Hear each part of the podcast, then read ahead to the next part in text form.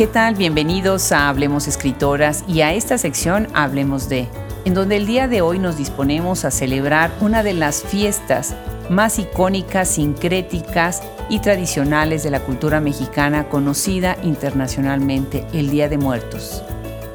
Felicidades a todos en este primero de noviembre, en donde vamos a celebrar con la deliciosa comida del libro Dining with the Dead escrito por Mariana McEnroe con fotografías fabulosas de Ian McEnroe. Muchas gracias por seguirnos cada semana en estos episodios. Cada día, gracias a ustedes, vamos creciendo y creciendo. Los saluda desde este micrófono Adriana Pacheco y los invita a que se pongan cómodos.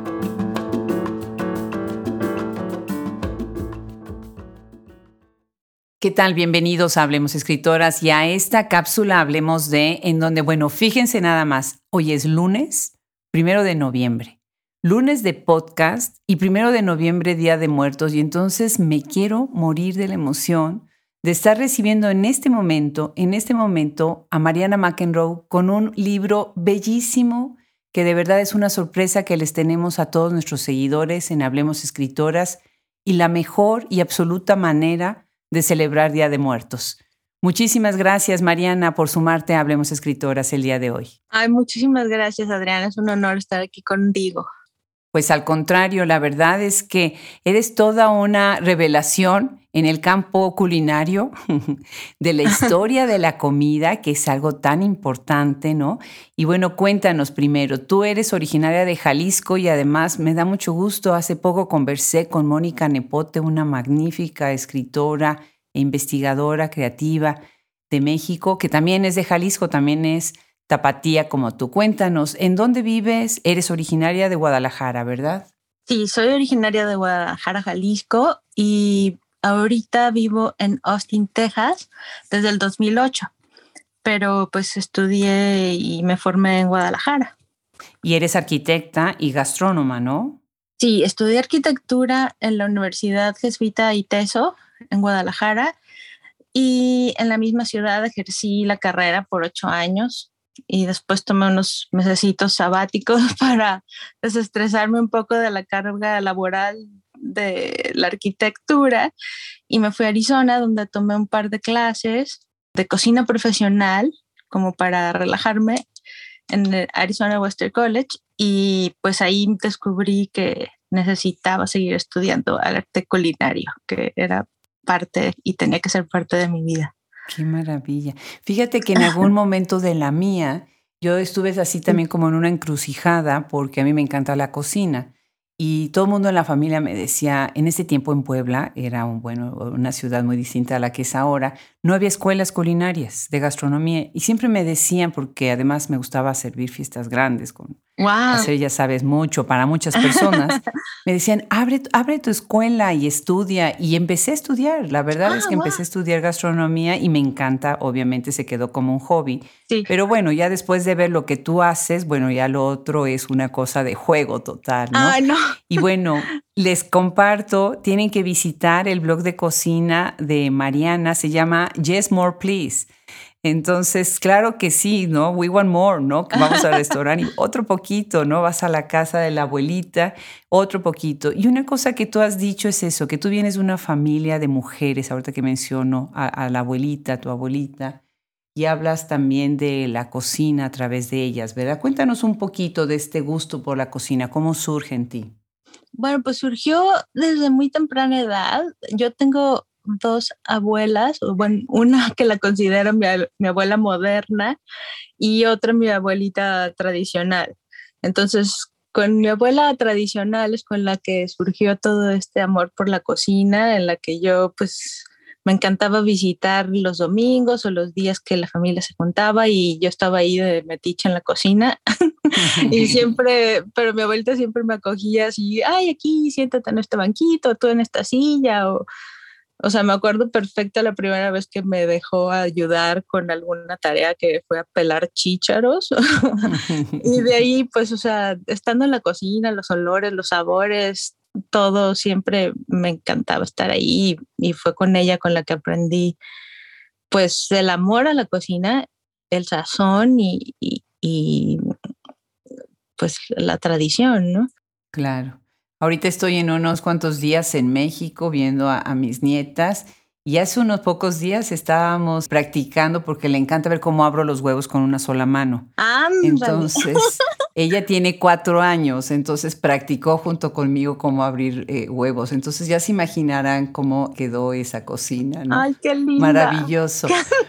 Bueno, pues fue toda una total revelación conocer a Mariana, eh, precisamente gracias a Liliana Valenzuela. Y me encantó la presentación porque nosotros tenemos ya en el podcast, en el proyecto, pues esta, este asomo a lo que es la, la cocina y la literatura, ¿no? Tenemos, por ejemplo, un podcast que habla sobre comida y mujeres, ¿no? Estas películas que han sacado y que han hecho tan famosa la comida, pues mexicana o latinoamericana, española también, ¿no? Sí. Y cómo no hablar de Laura Esquivel, por ejemplo, ¿no? En ese podcast que tenemos y su famosísima Como para chocolate. Y hemos tenido invitada a Pilar Zazueta, que es una gran especialista dentro de UT, precisamente también sobre una investigadora de la tradición culinaria y a otra escritora, Fabiola Picasso, que también ella pues, tiene libros de cocina muy buenos. La cocina es otra literatura, es otro lenguaje, es otra narrativa, es otra manera de comunicarse. Y tú junto con tu esposo, Ian McEnroe, que además, bueno, qué buena combinación, él siendo fotógrafo, están lanzando esta belleza, belleza de libro absoluta. Se llama Dining with the Dead a Day of the Dead Cookbook. Y bueno, cuéntanos cómo surge esta idea, este bellísimo libro, y cuál fue la idea inicial, porque no es un libro de cocina, es mucho más que un libro de cocina. Sí, pues el tema del libro nos fue propuesto por nuestro editor, que él al toparse con uno de nuestros blogs de, de Día de Muertos, por allá de octubre, del 2013, nosotros hicimos un, artículo de Día de Muertos y eh, la receta de pan de muerto en nuestro blog. Entonces, pues creo que BuzzFeed la hizo viral con otras recetas para Día de Muertos y él se topó con esa receta y nos contactó y fue cuando nos propuso escribir un libro con el tema de Día de Muertos y que fuera un libro de cocina. Pero pues claro que, mm, no sé, nosotros sabíamos que Día de Muertos va muchísimo más allá de solamente la cocina y los platillos y que pues para mí era de suma importancia ah, que el libro hablara de la historia, de los orígenes, de las raíces de Día de Muertos y todo lo que es eh, lo que está y lo que conlleva el Día de Muertos, o sea, de la cultura, regiones, cómo se vive Día de Muertos en México y pues mucho más importante, pues porque desde Estados Unidos yo quería representar a mi cultura lo más fidedignamente posible, ¿sabes? Porque no, que no se confundiera con, con ninguno de, de las celebraciones de Halloween o que la gente muchas veces piensa que Día de Muertos es el día de Halloween mexicano, ¿no? Entonces, para mí, para nosotros era de suma importancia representar nuestra cultura, sus historia, orígenes en el libro. Y pues ese fue el hilo conductor de, del libro. La película de James Bond 007, bueno, pues todavía metió más eh, esta exotización, ¿no? De lo que es el rito de Día de Muertos y para nosotros mexicanos, aunque vivamos en Estados Unidos, que fuimos criados con esta tradición, pues sabemos muy bien la fuerza espiritual, cultural, tradicional, ¿no? Que esta festividad tiene, ¿no? Con qué devoción nosotros ponemos nuestras ofrendas y aprendimos a poner nuestras ofrendas de nuestras abuelas y algunas que tuvimos suerte, pues de nuestras bisabuelas, ¿no? Entonces, bueno, te agradezco mucho que lo hayas hecho así y que nos hayas invitado a tu dining, ¿no? Tu dine. Vamos a cenar cenando con la muerte, ¿verdad? Y esta portada del libro, que además me encanta porque, bueno, quienes nos están escuchando en países que no sean latinoamericanos, tal vez han visto alguna vez estas calaveritas de azúcar que tienen los ojitos de papelito y a veces les ponen los nombres, ¿no? De las personas en la frente, ¿no? Esa es la portada de esta belleza de libro de 540 o más fotografías a color. Sí. Un libro de 384 páginas, con además pasta dura, en una edición, pero impresionante, pero además lo más interesante de todo son las más de 100 recetas que estás compartiendo en este libro.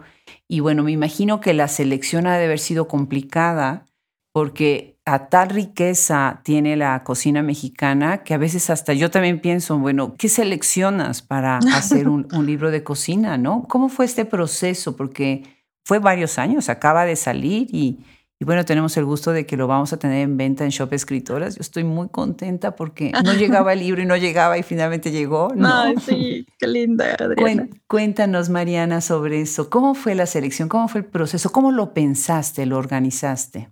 Pues bueno, fueron muchos retos porque al principio era primero trazar el hilo conductor, o sea, entre la historia, origen, orígenes, la cocina tradicional mexicana, como esbozar qué es lo que es la, cocina tradicional mexicana y las recetas por regiones, pues porque en México, en cada región, se celebra diferente, o sea, es diferente como se celebra en Michoacán, Oaxaca, Estado de México, Yucatán, cada... Páscuaro. Páscuaro, o sea, sí, cada región tiene su, particularidades, o sea, y respecto con ingredientes, con ingredientes que son de la temporada, y pues que la cocina tradicional mexicana siempre se ha cocinado con ingredientes de temporada, ¿no?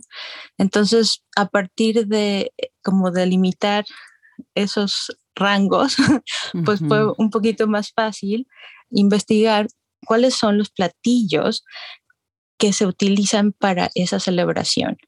Ahora, no quiere decir que todas las familias hagan esos platillos. Claro que no, porque si ahí nos vamos, pues sería imposible definirlos, pero por lo menos esos son platillos que se utilizan y que se preparan en ese tiempo porque son de temporada. Entonces, este, fue difícil y complicado porque son miles, o sea, son muchísimas cosas, pero eh, traté de elegir los, los que fueran más icónicos de la zona, como te digo, que fueran de temporada y pues preguntándole a muchas personas. Nuestra investigación no solamente fue de, de libros, sino fuimos a hacer una investigación de campo que se desarrolló en la zona lacustre de Páscuaro tus alrededores y pues lo que es Michoacán.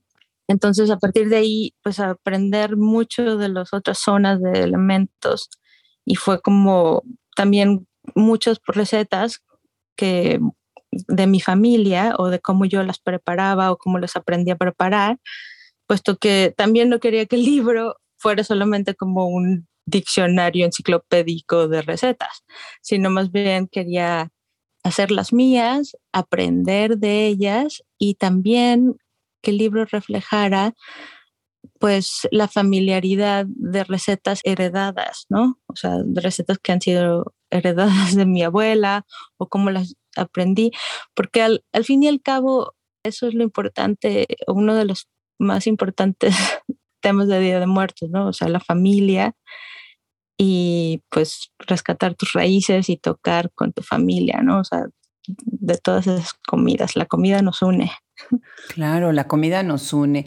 Yo recuerdo hace un par de años estuvo Diane Kennedy en Austin en un restaurante que es la, Hacienda de San Miguel, que es, ah, bueno, pues un restaurante muy icónico de la comida mexicana. Hay muy buenos restaurantes, el Naranjo, por ejemplo, es otro restaurante buenísimo en, en Austin.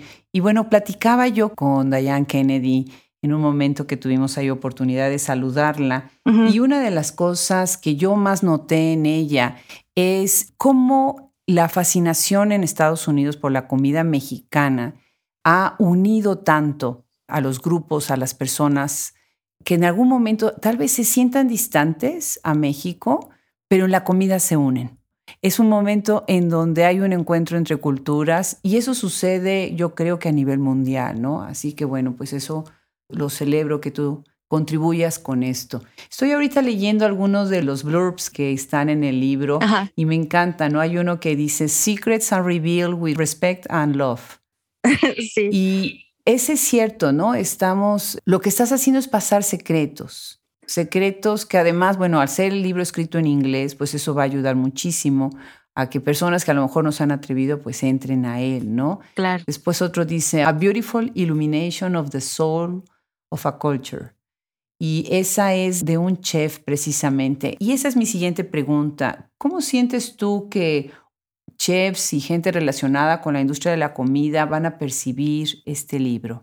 Bueno, pues me encantaría que, que lo abrazaran, literalmente, o sea, que, que mm, pudieran aprender de cualquier tip o cómo una comida tradicional mexicana se vive, se prepara. yo traté que las recetas fueran lo más uh, fidedignas a, las preparaciones y el sabor tradicional de las recetas. Y claro, en muchas, trayéndolas a la, a la actualidad con diferentes técnicas, pero sin, sin perder el sabor y la regionalidad, ¿no? Bueno, en muchas de las recetas incluyo sustituciones que imitan el sabor tradicional, ¿no? A lo mejor dos hierbas de olor pueden imitar el sabor del epazote si no puedes encontrar el epazote o mm, no sé, o diferente tipo de pimientas o a lo mejor un chile que puede estar preparado de otra manera y puede imitar el sabor. Pero de ninguna manera mm, exijo que se preparen las cosas de, tal o cual manera. Claro que sí quiero asumir que las personas se inspiren y que quieran probar un sabor tradicional, ¿no? Y pues eso es lo más importante, que, que puedan aprender de nuevos sabores y de nuevas recetas y maneras de preparación. Y a la vez, con las fotografías que tomó Ayan, sí. es interesante porque es la invitación también a que vean cómo se montan los platillos, cuáles son los colores que se combinan, cómo se ponen las mesas, cuáles son los elementos decorativos alrededor, ¿no? Que es todo un diálogo, es todo una, también una narrativa lo que estamos poniendo alrededor cuando ponemos nuestras mesas de muertos, nuestras ofrendas. Claro. Ahorita estoy pensando en Huaquechula. Huaquechula es un pueblo una población en el estado de Puebla en donde todas las ofrendas son completamente blancas. Sí. Son como si fueran altares, como si fueran, más que altares, como si fueran unas pirámides, unos castillos, en donde no hay un solo color, todo es blanco. Y tú vas al pueblo, vas recorriendo, te invitan a las casas a tomar chocolate frente a los altares.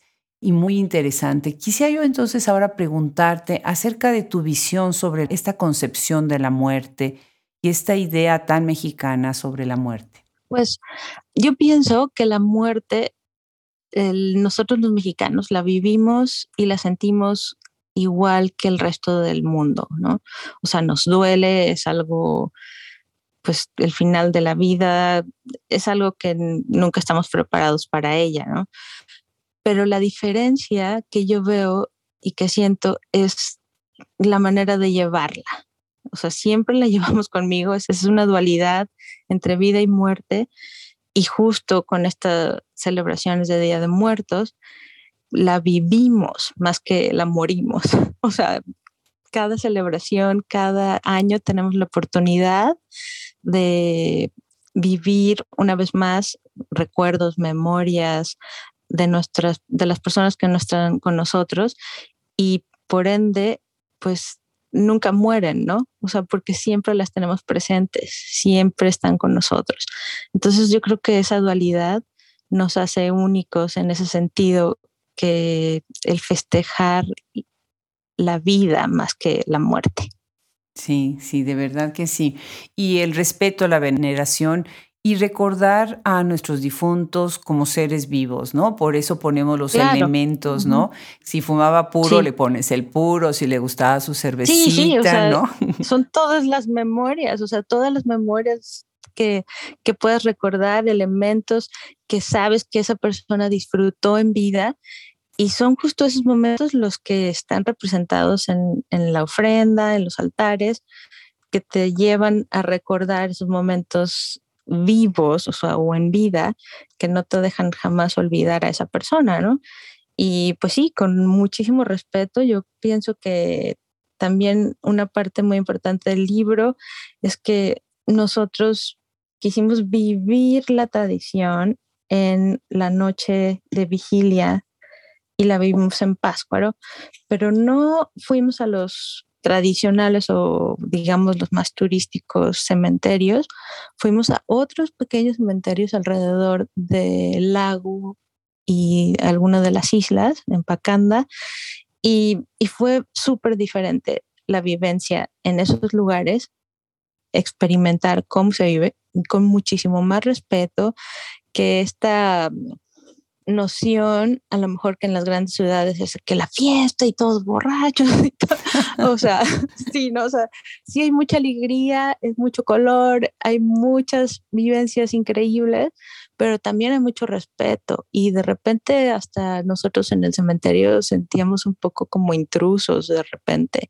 porque había mucha, pues muchos círculos de familia que estaban teniendo un momento muy especial recordando a sus seres queridos. Entonces, mm, creo que es un balance entre las dos cosas, entre la fiesta y estos mitos urbanos de historias y entre realidades ya de cómo celebran las personas desde cementerio o hasta en su casa en privado, ¿no?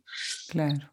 Pero además, fíjate, yo siento que hay como una transformación durante esas semanas, durante esos días en ciertas regiones del país, especialmente en el centro, ¿no? Sí, sí. Por ejemplo, está esta población Atlisco cerca de Puebla, que es una ciudad de plantas y de flores.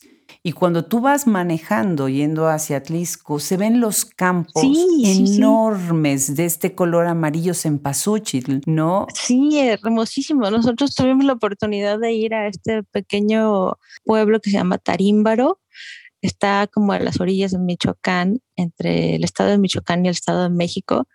Y en Tarímbaro se dedican solamente como los tres, cuatro meses antes del Día de Muertos, todos los agricultores se dedican a solo sembrar pues lo que es el maíz, flores de cempasúchil, la flor de cresta de gallo y las Es la morada, ¿no? Ajá, la, cresta de gallo que es la morada y las este nubecita o como le dicen sí nubecita. Aliento de niño ajá nubecita. Y eh, fue absolutamente increíble platicamos con muchos de los agricultores pudimos ver hasta personas que nos encontramos con una familia era la mamá, una señora mayor, la hija y el niño que iban en una motocicleta los tres para ir a cortar las flores más frescas que pudieran encontrar para hacer el altar al hermano de esta persona. Entonces fue así súper emotivo mm, vivir la tradición, encontrarnos con personas como estas y, y pues sí, es una transformación increíble Mucha vida, pero también mucho respeto. Sí, por ejemplo, esta idea de las flores, los pétalos que hacemos, los, deshojamos las flores, hacemos un camino y el camino va precisamente a guiar a los muertos y además hay un día para los muertos que son los niños, cuando es el día de los difuntos niños, el, 31, el de los grandes, el de los accidentados, ¿no? Sí, el de, los, muertos, ¿no? Por diferentes motivos, ¿no? Sí, sí, sí, las almas blancas o los niños, después de los, bueno, los accidentados también pueden ser el mismo día y ya el día primero llegan todos los demás. claro. Fíjate que hace tiempo nos invitaron, eh, me invitaron a Univisión. Hay una gran, gran promotora de la cultura mexicana, Leslie Montoya y me ah, invitó, yo tenía unas ofrendas chiquititas. Chiquititas me refiero a que era de, no sé, unos 60 por 30 centímetros. Son cajitas en donde tienes ahí en miniatura la ofrenda con la ah, casita y todo en miniaturas. Hicimos un programa especial sobre estas ofrendas miniatura eh, que fue algo muy revelador, sobre todo para niños de colegio, que pues les, emocionó mucho ver esta, toda esta cultura que viene además adicional con un arte impresionante, ¿no? Me recuerdas tantas cosas esta conversación. Y bueno, pues hay algo maravilloso que ustedes hicieron hicieron una campaña de Kickstarter y fue un éxito, o sea, rebasaron por muchísimo su meta. A ver, cuéntanos de esta aventura para poder hacer el libro, porque bueno, pues no había dinero para hacer el libro y Kickstarter fue la, la solución, ¿no? Sí, porque pues después de la pandemia, justo nosotros enviamos el libro a imprimir, o sea, el manuscrito estaba listo en febrero del 2020 y en marzo ya estaba en la imprenta en Corea. Y justo la pandemia mundial pues nos afecta a todos y todo queda congelado. Entonces, después de un año de pandemia y pues de la verdad nuestra casa editorial quedó un poco afectada, o sea, trabajando 25% de su capacidad y pues no sabíamos si el libro iba a ver la luz del día otra vez o qué. Entonces nuestro editor nos propuso el Kickstarter y trabajamos juntos. Dijimos, bueno, pues si es la única opción, la tomamos. O sea, hemos trabajado tanto tiempo en este libro y el ya está listo, queremos darlo al mundo, ¿no? Entonces, pues trabajamos todos muy bien, o sea, entre el editor, Ian y yo, este, armamos la campaña. El editor nos ayudó con todo el copy y Ian con las fotografías, muchas fotografías del libro y también, ah, bueno, yo diseñé, bueno, diseñé unas bandanas, unos separadores de libros, calcamonías, todo para poder armar una campaña muy, muy bien armada. Hicimos un video. Hasta tengo una amiga increíble, talentosísima. Su nombre es Ana Ferper. Ella es guitarrista profesional y nos compuso una melodía para el video de Kickstarter. Entonces, sí, sí, todo fue súper emotivo y como que se juntaron muchos elementos y familia, amigos, sabían que estábamos trabajando en este proyecto y fue un apoyo increíble. La verdad, o sea, en menos de 10 días ya teníamos casi el 70-80% del, de los fondos recaudados. Increíble, pues muchísimas felicidades. Sí. Y pienso ahorita, por ejemplo, en organizaciones que han ayudado a este tipo de proyectos como PART, que son, esta es la Pan American Roundtable Association, que son grupos de, muchas veces solo de mujeres, a veces también de hombres, por ejemplo, las comadres es otro grupo ah, importante, ah, claro. Sí, sí, sí. Que siempre apoyan muchísimo estas causas y tenemos, bueno, como que una comunidad tan interesante en todo lo que estamos ahora pues celebrando con ustedes, creadores de arte y de cultura. Y sí, definitivamente los invito, los invito a que visiten Río Nuevo Publishers. Aaron Downey ha hecho un trabajo excepcional con este libro. Pensemos en que las publishing houses eh, también se arriesgan, ¿no? Esto es una apuesta. Sí, claro. Y tenemos que reconocer y apoyar. Y bueno, la verdad es que sí deberían de considerar comprarse un librito de estos, porque es un librote y es un, es un regalo, es una, yo creo que es una pieza de arte. que va a enriquecer muchísimo, muchísimo su casa, su vida. Yo soy devota de los libros de, mesa, de los coffee table eh, books, ¿no? Sí. Que son estos libros grandes con ilustraciones que te sientes a tomar el café, el té y te y lo ojeas, ¿no? Yo creo que esa función también lo tiene este libro bellísimo, Dining with the Dead. Y bueno, se nos está acabando el tiempo, Mariana. No sabes qué emoción me da tenerte acá y si quieres, pues agregar algo más al final y también felicitar muchísimo a tu esposo.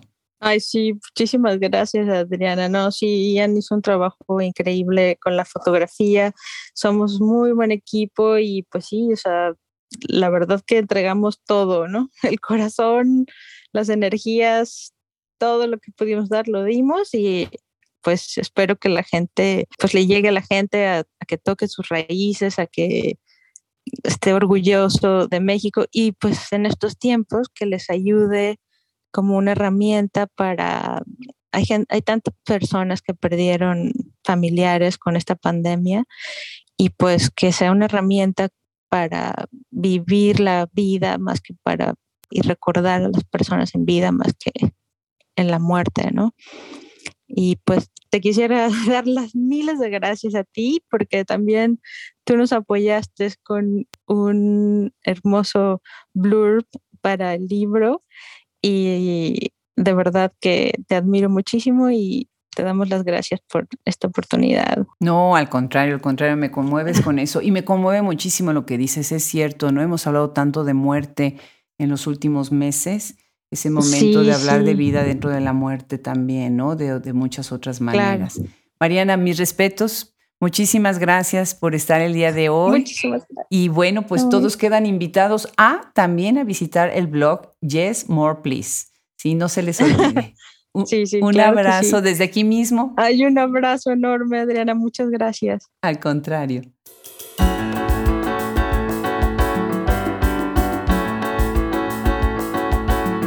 Muchas gracias a todos ustedes que nos escucharon el día de hoy en esta celebración con Mariana McEnroe, a quien también les damos nuestro agradecimiento.